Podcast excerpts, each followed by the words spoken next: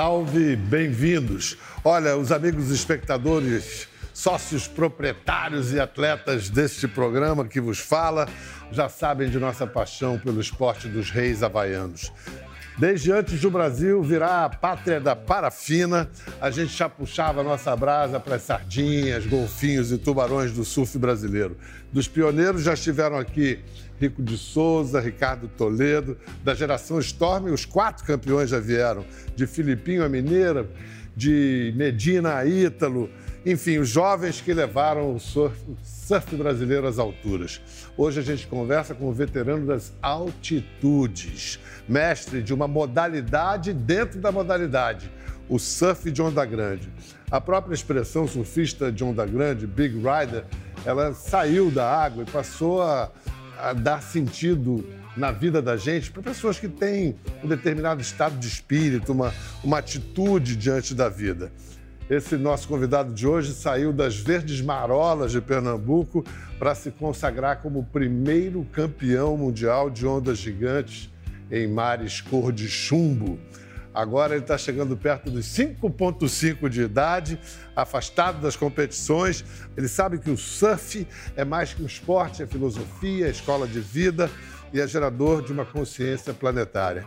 Maior honra receber o campeão Carlos Bulli. Poxa, Muito Bial. bom, Bulli. Não, fiquei super bem impressionado, hein? Que texto uma poesia. Acho que encerrou por aqui o papo, né? Ah, que é isso, cara. Olha, é, é o seguinte, o que eu ouvi falar é que você gosta tanto do esporte que você gosta até de levar caldo, é verdade? Você gosta de ficar lá embaixo? Gosto. Mas eu gosto, sabe por quê? Porque você trabalha a tua paciência, a tua calma, né? É, a tua capacidade de lidar com a pressão, com o estresse. É, porque a gente está tomando caldo constantemente na vida da gente, né? E a pior coisa que você pode fazer durante um caldo é você ser reativo, gastar muita energia, porque você vai perder a essência daquele momento lá embaixo, que é o entendimento do que está acontecendo, para você ter a leitura certa e poder finalmente voltar à superfície. Qual foi o máximo de tempo que você ficou lá embaixo naquela batedeira, aquela máquina de lavar? Ah, quando está valendo mesmo, a gente não consegue medir o tempo, porque a gente está lá embaixo sobrevivendo, né? Agora, numa piscina estático, fazendo muito treinamento, eu consegui ficar 5 minutos e 45, sem fazer né, esforço. Ah. O ideal é fazer essa apneia nesse treinamento com esforço. Aí você pode carregar um peso debaixo d'água, uma pedra. Porque quando a gente está tomando uma queda, que a gente chama de vaca, uhum. é, você precisa ficar em apneia com esforço ali, né?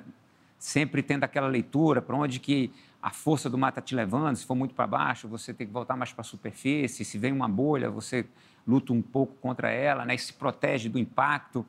Tem todo um mindset que a gente fala, né? Uma, uma mentalidade para você reagir de uma forma correta, principalmente até equilibrada, né? Porque você também não pode relaxar muito. Você tem que relaxar para não gastar muita energia, mas ao mesmo tempo também ficar presente para poder, assim que possível, você Isso. chega na superfície, que a gente respira, a gente precisa do oxigênio. Né? Escuta, você começou. Hoje em dia se diria que você começou tarde no surf. Você começou é. com 12 anos. É. E como é que foi essa primeira caída no mar? Quem é que saiu mais quebrado, você ou a prancha? primeira caída no mar, quem saiu com a cabeça quebrada foi eu. Eu da primeira vez logo? É, eu pegava jacaré, então eu ficava com a barriga toda assada, até que eu consegui uma prancha emprestada de um primo, era uma monoquilha, daquelas que tinha um raio, lightning bolt, e um amigo meu me empurrou.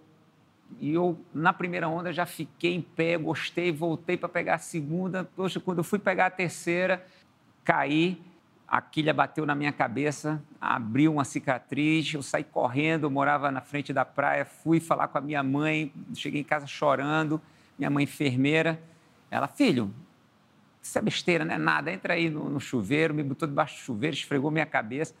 Então, eu, eu venho dessa criação é, onde eu não podia expressar muito meus sentimentos, minhas dores, porque minha mãe, ela, como enfermeira, ela lidava com pacientes terminais, né? Então, eu se eu falasse para ela que eu tinha algum problema, ela olhava para mim e falava: Você não sabe o que é problema.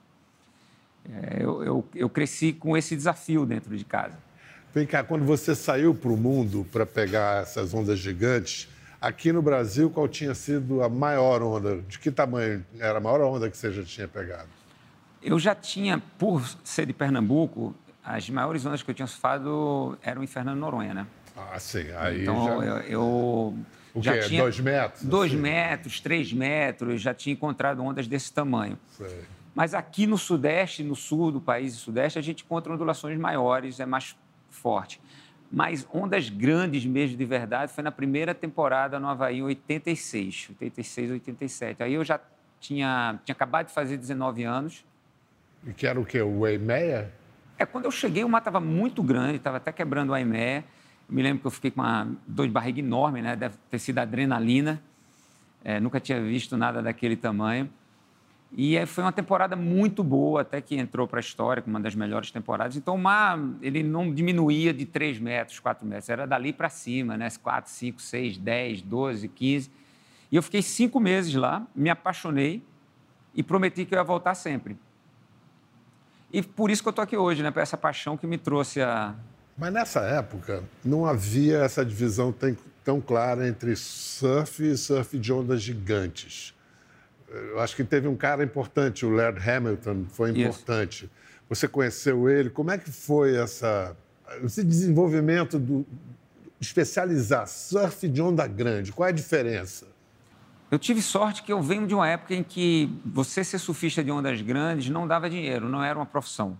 Então, se você quiser surfar ondas grandes, é porque você queria se desafiar e aquilo fazia parte do teu objetivo. Eu começo a sentir que eu levava já jeito para essas ondas maiores, mais difíceis. Aqui no Brasil mesmo, eu começo a me destacar em algumas competições antes de viajar para o exterior. E nessa primeira temporada, eu me sinto bem nesse lugar. Então, eu começo a me familiarizar com esses elementos e com as pessoas, como o próprio Laird Hamilton, que você falou que já era uma grande referência. E os Brazilian Nuts, né, que era antiga geração de surfistas brasileiros que já se atiravam nas ondas grandes e deixaram essa herança para a gente, como surfistas que tinham muita coragem e, mesmo sem tanta experiência, se atiravam. É, o Bocão, o Renan Pitegui, o Ianzinho, o PP, né? o PP Lopes, é, vários outros surfistas, o próprio Rico, que você falou que, que teve aqui.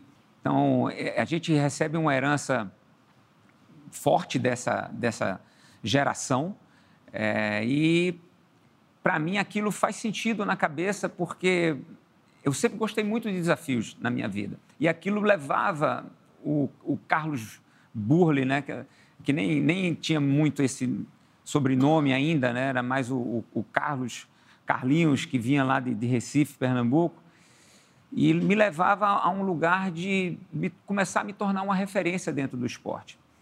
Porque, ao mesmo tempo que eu me apaixono pelo Havaí, o surfista brasileiro ainda era visto como um surfista de ondas pequenas, principalmente quando ele estava associado às competições. E aquilo me incomodava. Eu era das competições e olhavam para mim e olhavam para os brasileiros como se a gente ainda não soubesse Hot surfar dog. bem. Não, e, e, na realidade a gente não tinha aquele talento todo. Né? A gente precisou de algumas gerações para poder hoje ser a grande referência em qualquer tipo de onda no mundo. Hoje o brasileiro ele é a grande referência. Uhum. Mas naquela época a gente tinha essa imagem. Então eu começo a, a, a, trabalhar aquele desafio. Não sei se a gente vai ter tempo de conversar sobre isso, mas talvez até ajude vocês a entenderem um pouco mais a minha personalidade. Então, voltando lá para o início, quando eu começo a me destacar um pouco no esporte, eu chego para o meu pai e falo assim, pai, eu quero tentar ser surfista profissional. Ele vira para mim e fala assim, você vai terminar a vida empurrando carroça, catando lixo. Eu, eu percebo que as maiores ondas que eu ia surfar estavam fora d'água. É, e que eu precisava ser a transformação que eu queria para o esporte. Eu escrevi uma carta né, para ir atrás do, do, meu eventual apoiador, um patrocinador, alguém que, que é, me apoiasse. E aí, quando eu chego no Havaí, né, indo atrás do meu sonho, e, e vejo que aquele preconceito está presente dentro da minha comunidade também, falando que, poxa, eu não sou bem-vindo, né, hostilizando né, verbalmente, até fisicamente, né, porque tinha, é muito diferente de como é hoje. E falando, olha só, surfista brasileiro não pega ondas grandes, é um maroleiro. Aquilo também se transforma como uma vitamina, né? Foi uma como motivação. seu pai dizendo que você ia terminar puxando carroça. Pois Quanto é. mais Quanto pois mais é. dizem não, mais você vai em frente. É, então a minha motivação ela não vem de ganhar uma competição. Vem também, né? Ah, vou me preparar para ganhar uma competição, para ganhar uma premiação, para ser reconhecido, mas vem muito mais numa transformação maior. Isso que me motivou na minha vida. A partir de que tamanho a onda não, não dá mais para entrar na remada? Tem que entrar com towing? a partir de que tamanho a onda não dá para entrar mais na remada, não é o tamanho, é, é, a formação. Tamanho. É o tamanho também, tá. tá? Então, assim, se você tem uma onda muito grande, mas a formação dela é muito fácil, você consegue remar. Mas é difícil, porque essas ondas, quanto maiores elas são, mais rápidas elas andam. E você fica com menos probabilidade de conseguir pegá-la com uma prancha na remada. Então você precisa usar o jet ski. E tem outras ondas que não são tão grandes como a onda de Terrupo, onde vai acontecer a próxima Olimpíada em 2024, né, que fica na Polinésia Francesa, no Tahiti, mais precisamente. Que depois de uma certa altura. Depois de uma certa altura, você não consegue remar mais porque ela tem um, um formato bem radical, né? Quebra aquele tubo que a gente fala, naquele né? oco e você precisa da ajuda do jet ski. Então, depende dessa combinação de fatores aí.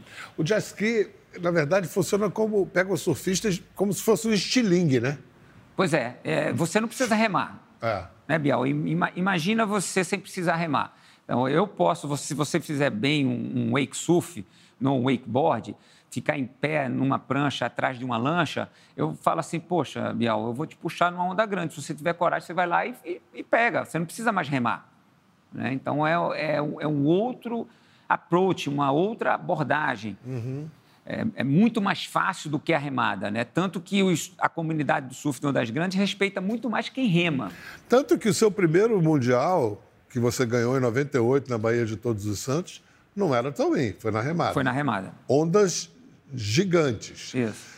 Já aquela onda de 22 metros que você entrou para a história... Em Mavericks foi Towin. Mavericks. Foi Towin. Foi Towin. Aquela onda entrou para a história porque foi a maior onda já surfada naquele Entrou momento. no Guinness Book, nós batemos o recorde. E foi interessante porque deixa de ser um esporte individual para ser um esporte equipe. Isso é muito legal, né? Isso abre um horizonte para mim de oportunidades incríveis. Eu era muito limitado quando eu trabalhava sozinho, mais independente, mas muito mais limitado.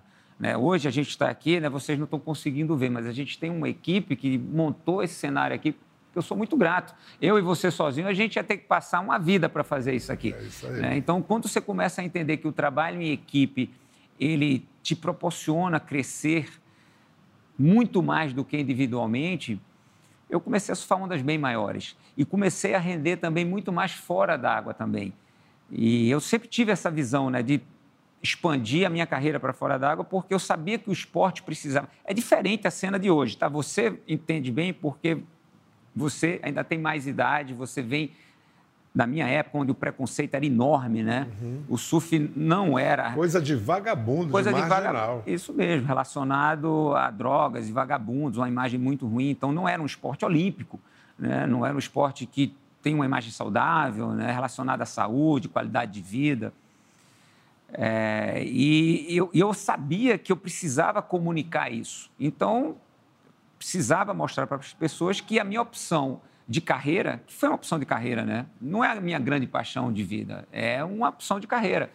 A minha grande paixão de vida está relacionada à qualidade de vida. Tanto que a minha primeira opção era ser veterinário, que eu falei, poxa, eu vou estar perto desses elementos que eu, que eu gosto, né? Minha família me questionava, e aí, o que, é que você vai ser, o que, é que você vai ser? Não existiu o surf ainda, eu falava, você é veterinário. Todo mundo, ah, Carlinhos vai ser veterinário. É... Acabou sendo veterinário de peixe. É. Vem cá, o, o seu título, o primeiro circuito mundial de ondas gigantes, também foi na remada. Você tinha 42 anos. Uhum. É, pois é. E, e, foi um movimento assim. É... Eu já estava noutra fase da minha vida já estava muito inserido nesse contexto de usar o jet ski para pegar ondas grandes. Fazia parceria com o meu grande parceiro de vida, o Heraldo Gueiros. E uma história brilhante da dupla, com várias conquistas. E, de repente, a comunidade, como um movimento dos principais ali, surfistas de ondas grandes, naquele momento, começa a se questionar e falar assim, poxa, mas o, o towing não é justo, porque você pega uma máquina e pega uma onda grande. Para você ser um surfista de verdade, você precisa entrar na remada. Você precisa conquistar a onda. E aí, vamos criar o primeiro circuito mundial de ondas grandes? Eu, com 42 anos já, eu olhei para um lado, para o outro falei, eu, honestamente, eu não queria, mas eu não podia deixar de lado a minha comunidade. Né? Eu olhei para eles e falei assim, podem contar comigo, vamos nessa. Que é que a gente vai fazer? Ah, a gente vai unificar todas as competições, a gente vai fazer um circuito mundial. Eu falei, então, beleza, vamos lá. Né? Ainda tinha uma lenha para queimar, né? uma saúde ali, e eu consegui muito bem todas as etapas, fiz todas as finais e terminei me tornando o primeiro campeão mundial do circuito de ondas grandes. A carta a que o Carlos Burli se referiu, ele tinha 13 anos quando escreveu. É uma coisa comum em campeões, ter uma certa certeza profética de que algum dia vai acontecer. Não sabe exatamente o que, mas alguma coisa vai acontecer. Olha só, o título é Meu Dever como Atleta Amador. Sendo eu um atleta amador com visões futuras de me tornar um verdadeiro surfista profissional, 13 anos, esse que ano era isso? 81. 81. Nem existia essa, essa categoria. Tenho como metas no amadorismo aprender a competir, conseguir uma boa condição psicológica que influencie positivamente na minha capacidade técnica, me assegurando assim uma boa performance no futuro. 13 anos é muita maturidade, rapaz. É, mas eu, eu tive um amigo que me ajudou, tá? um pouquinho mais velho. Um pouquinho mais velho. Além disso, desenvolverei trabalhos paralelos, possuindo um bom patrocínio. Tentarei, junto com este, produzir um bom trabalho que será divulgado no dia a dia, dentro e fora d'água. Lutarei para estruturar e conscientizar o público surfístico de que nosso esporte necessita de uma entidade organizada e uma imagem saudável. Junto a isso, quero terminar o segundo grau, ingressar na universidade para que meu aprendizado continue a crescer. Assinado Carlinhos. Carlinhos. Rapaz, o que, que essa carta te diz hoje, hein? Tudo, tudo. É, eu precisava de um norte, né? E olhando para trás, me lembrando de como era a cena naquela época, né? E das minhas emoções quando eu escrevi isso, né? Porque eu escrevo essa carta logo depois da minha conversa com meu pai né, com a ajuda do, ah, do meu essa que é a reação. É, essa é a reação, né? Porque na realidade eu entendi que os meus desafios iam ser muito grandes fora d'água, não dentro d'água, né? E que eu precisava começar a fazer a transformação que eu queria para o meu esporte através da minha atitude. E, e, esse documento ele foi datilografado, né, é, numa máquina de datilografar. Hoje Só dia... faltou reconhecer firma. Pois é, é e, e, ele serviu para que eu fosse atrás do meu primeiro apoiador, porque eu não tinha nenhum apoiador, e o meu primeiro apoiador me deu uma parafina. Né? Foi muito legal, porque foi um reconhecimento que eu tinha algum valor. Então, aquele, aquele gesto foi incrível para mim. Né? Eu, eu, consegui pelo menos uma parafina e depois, eventualmente, inscrições em campeonato. Mas alguém já estava acreditando em mim. E quando eu venho morar na região sudeste, eu trago apenas uma mala e alguns pertences e deixo esse documento junto com alguns diplomas, coisas de eventos e troféus que eu já tinha ganho em casa. Até que um dia minha mãe fala assim: Olha só, estou mandando umas coisas para você aí, porque aqui em casa já não tem tanto espaço e isso te pertence. E a gente descobre essa carta. Você Olha, tinha esquecido. Tinha esquecido da, da carta. Caramba. Eu tinha esquecido da carta. Então, quando a gente abre no nosso escritório é, todo a toda aquela documentação e a gente acha a carta e fala assim, cara, como é que você escreveu essa carta? Aí, é, realmente é um norte na minha vida, né? Eu precisava estar tá baseado em valores que para mim eram super importantes para toda vez que eu fosse tomar alguma decisão relacionada ao meu futuro fosse coerente com esse objetivo. E eu fugia e voltava, fugia e voltava, dava umas vaciladas assim, eu falava, pô, mas espera aí, eu tenho que voltar, né? Porque o, o erro faz parte do processo. Mas né? a, a, carta é legal porque não é uma carta de é, sonho, é uma carta de planejamento. É. Vou fazer assim, vou fazer assado. Você experimentou, por exemplo, Nutrição. Você experimentou todo tipo de dieta? Tudo. O que, que você fez já de mais Tudo. maluco? Ah, cara, não, não vai dar tempo de falar. não, eu fui, eu fui vegetariano, é, macrobiótico, fiz várias dietas. É, Aí fiz urinoterapia. Cara, eu, eu li isso, urinoterapia. É, eu, eu, funciona? Urinoterapia é o seguinte, funciona. o cara bebe, bebe a própria urina? Bebe Bom, pelo menos é a própria urina. Não é, é, é. Funciona esse negócio da urinoterapia? Para mim funcionou, né? Não sei se foi é, psicológico, mas para mim funcionou. Qual o resultado que você esperava? Eu tinha, olha só, eu como eu era muito intenso, né? Fazia várias dietas e cobrava muito na minha performance, e eu via os meus amigos despreocupados, comendo junk food, ganhando de mim todas as baterias, né? E eu fazendo yoga, meditação e, e comendo só natural. E quando eu vi, eu estava com a síndrome do intestino irritado, com certeza psicossomático. Né? Eu fiquei 11 anos com essa síndrome, de 19 anos até 30 anos, até uma hora que eu falei assim: eu quero me curar. Aí comecei a, a ir atrás da alopatia mesmo, tomar remédios, mas eu não melhorava. Encontrei uma, uma médica, acupunturista, que falou para mim assim: olha, lê esse livro. Aí, quando eu vi assim, urinoterapia, eu tomei um susto, escondi, não queria que nem ninguém visse aquilo, né? Aí comecei a ler, olhei para um lado, olhei para o outro, falei assim, cara, eu vou tentar, né? Eu vou tentar. E aí eu segui, né? Porque eu, a minha esposa fala, você é muito chato porque você segue tudo.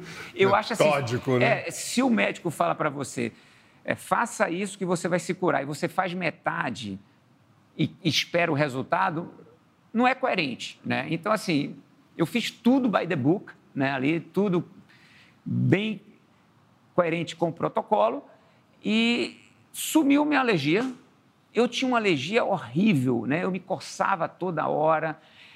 Se eu comesse alguma coisa mais pesada, não digeria bem, já dava em diarreia. Se Aquilo... foi a sua cabeça, se foi o tratamento, o fato é que deu certo. Né? Deu muito certo. E Hoje eu como de tudo. É, você come de tudo. Não tenho co... alergia. E cozinha. Eu vi você, não é de casa. Tem... Mostra aí. Eu já dei uma selada no frango, uhum. tá? Ele já está aqui há cinco minutos.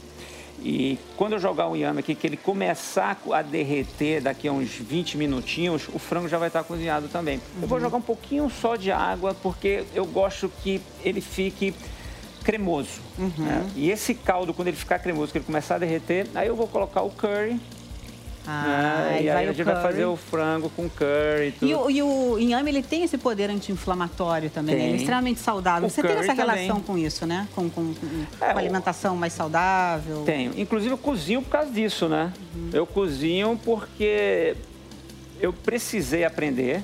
Né? Desde cedo eu fui um cara que fiz muitas experiências, fui frugívoro, macrobiótico, ovolácteo.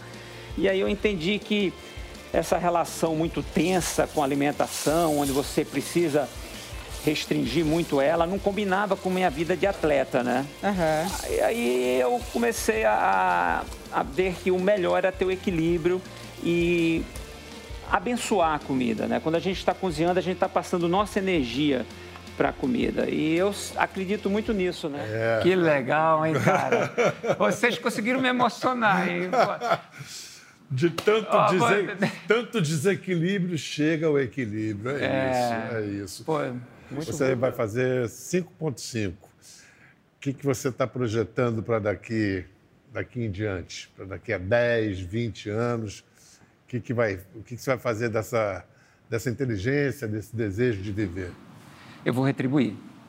Eu vou retribuir porque a vida da gente é muito boa, né? A gente conseguiu, nós conseguimos é, se realizar profissionalmente, financeiramente, é, ter acesso à educação, saúde, segurança, né? infraestruturas que, que são importantes para o ser humano se desenvolver. Né? E a gente tem muita gente precisando disso.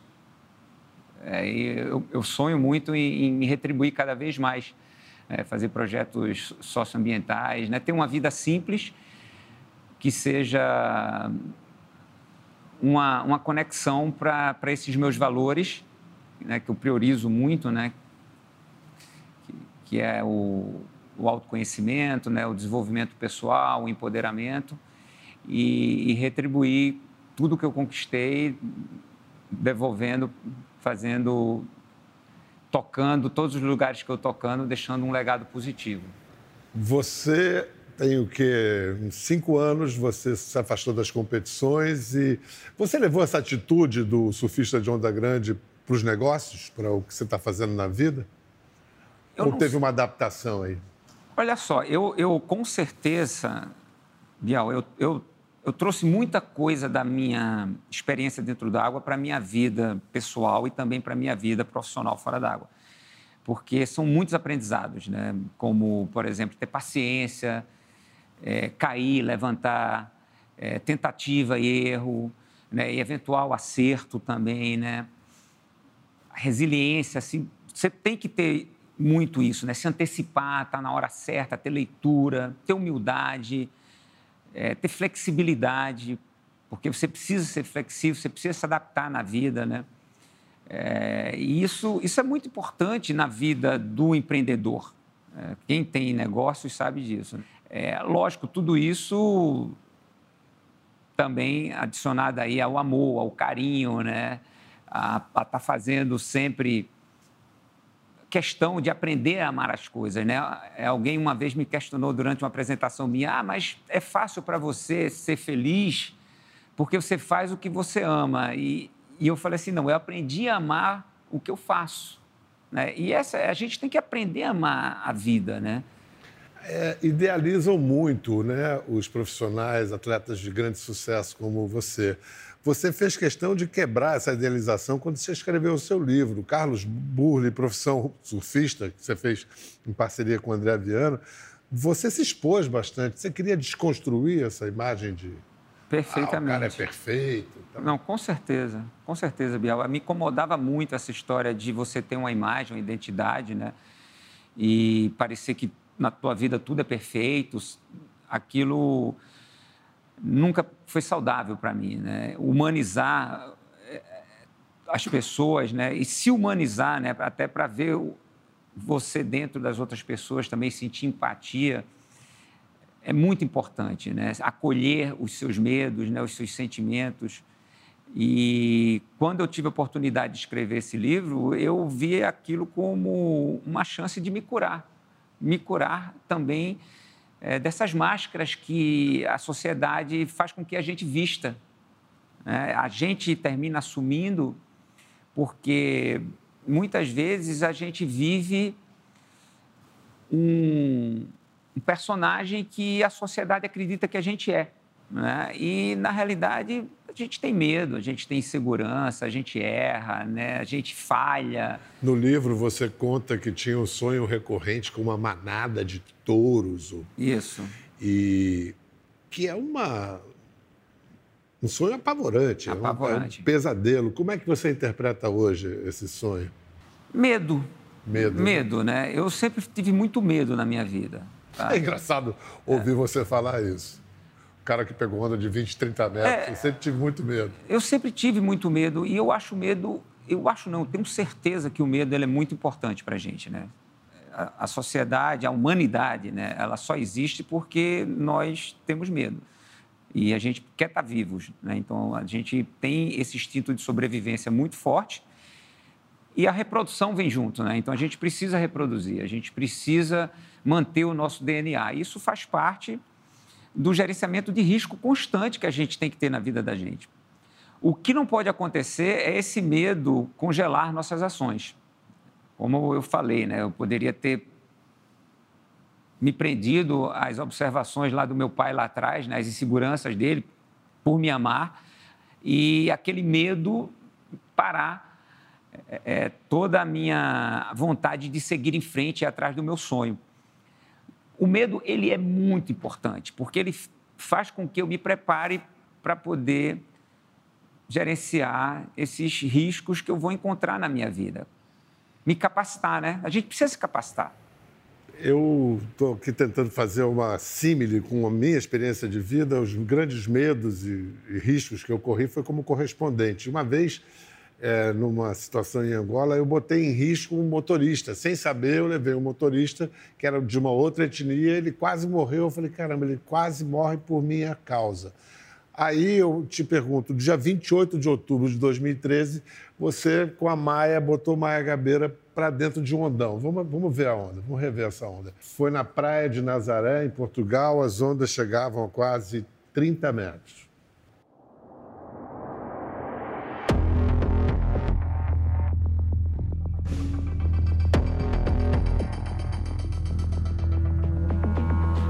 Essa onda. Essa né? onda aí, é. Até aí vai. Vai, é. Aí, aí ela pô, cai. Caiu.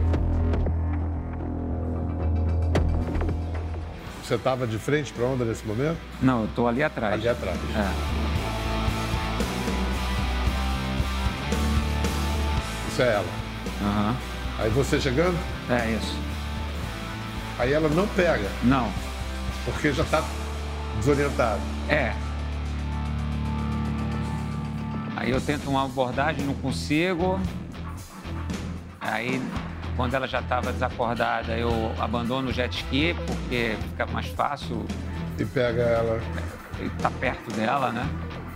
Ela é, ficou ué. uns quatro minutos debaixo d'água, né? Teve que ser reanimada. Olha a sua cara. A, a minha cara ali, né?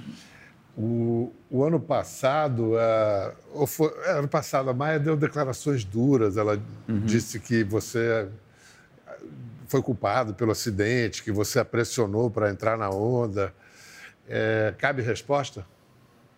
Olha só, Bial, é, primeiramente, assim, eu tenho um profundo respeito pelos sentimentos da Maia, né? E, para mim, o mais importante aqui é acolher essa declaração dela, esses sentimentos dela, né? Criar empatia, né? Para que ela possa até, através dessa exposição né, de estar tá falando o que ela sente, né, porque na narrativa que ela vem colocando, né, ela está se expressando e botando para fora os sentimentos dela, né, né, os medos, né, as verdades dela, tudo que, que ela sente.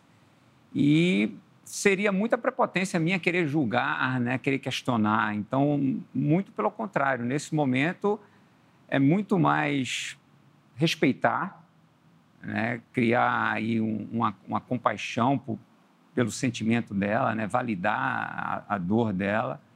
É, só ela sabe o que é está dentro dela, sabe? Assim, que, quem tem que falar isso é a Maia. Vocês dois conquistaram muitas coisas e eu acho que é, talvez ela precisasse dizer isso até para voltar à cena do crime, porque ela voltou, uhum. ela conseguiu voltar. Agora, o, é incrível que é, ela foi removida para o hospital, estava fora de perigo, aí você caiu. Você foi para dentro do mar, imediatamente depois. Aí você já não está mais no jet ski. Aí você. Ali é o Pedro Scooby me puxando. E aí você está na onda. E eu estou na onda. Isso aí, duas horas depois do, do acidente, duas horas e meia depois do acidente, eu volto. Não acharam você maluco de cair logo depois do, acidente? Olha só, é, eu estava numa situação onde eu tinha uma equipe, né? Muito grande na praia. É, eu tinha o meu chefe de equipe lá da Red Bull naquela época, que era o André Sanches. Tinha um, um time de paramédicos, uma ambulância, salva-vidas, quadriciclo, trator. Isso tudo é objetivo. É. O subjetivo é a sua cabeça. Você estava. Pois é, e eu, eu tinha o Pedro e o, e o Felipe dentro d'água. É, dois atletas que faziam parte daquela expedição junto com a gente, comigo e com a Maia. Pedro Scooby. Pedro Scooby, né? E o Felipe Cesarano. Uhum. E, e, eu volto para dentro d'água e falo para eles: olha só, é, tá tudo bem, e agora eu estou aqui para vocês. Vocês precisam da minha ajuda? E eu trabalho com eles. E no final, quando todo mundo já estava satisfeito e as autoridades até falaram: olha só, está chegando uma tempestade, vai começar a chover, vamos encerrar, né, passar um rádio. Aí eu peço para pegar uma onda. E vem aquela onda, uma onda enorme, né? E eu surfo aquela onda. Agora, assim, nada planejado para que acontecesse daquela forma, né? A natureza é, principalmente no surf, é, é, nosso esporte é muito místico, muito místico. Então, todo esse processo com esses ingredientes que a gente viu aí, né, o resgate, o acidente, né, o, o que eu vivi naquele momento, o que eu vivi antes daquilo que eu estou vivendo hoje, isso tudo é muito rico, né? Isso é, isso é muita vida, sabe? É, eu jamais eu quero de alguma forma negar isso Muito pelo contrário, né? Porque se eu criar resistência, eu vou criar sofrimento. Então, a minha gratidão é tamanha, sabe? O meu respeito pela Maia, sabe? É enorme. E eu, eu queria que ela soubesse o, o, quanto que eu sou grato até hoje por ela estar tá até tendo coragem de falar isso, sabe? Assim, ficou uma mágoa comigo por alguma coisa que eu fiz com ela, poxa, eu peço desculpas, tá? É, a gente sabe que por mais bem intencionado que você esteja na vida, não elimina um eventual erro, né? Errar é humano, né? A gente não falhar é humano, né? É, e, e, peço desculpas se ofendi. Eu quero mais é que, que ela se cure realmente, porque eu tenho um carinho enorme, uma gratidão enorme por ela, pela família dela, sabe? Assim, é, eu sempre vou, vou ter essa sensação de, de gratidão gigante inclusive por esse aprendizado, né? dela ter coragem de chegar e falar assim: você errou, você falhou, sabe? Poxa, isso é ótimo, me coloca numa condição de, de me questionar, de pensar, né? de olhar para o passado como uma referência de, de, de aprendizado. Burli, é, é, o seguinte: é, maior admiração é pela história que vocês construíram com todo o drama, com todas as coisas, ela segue em frente. Isso, é, o país todo se orgulha, o Brasil se orgulha. É uma história muito, muito legal. É isso, gente. Para vocês, até a próxima. Até a próxima. Quer ver mais? Entre no Globoplay.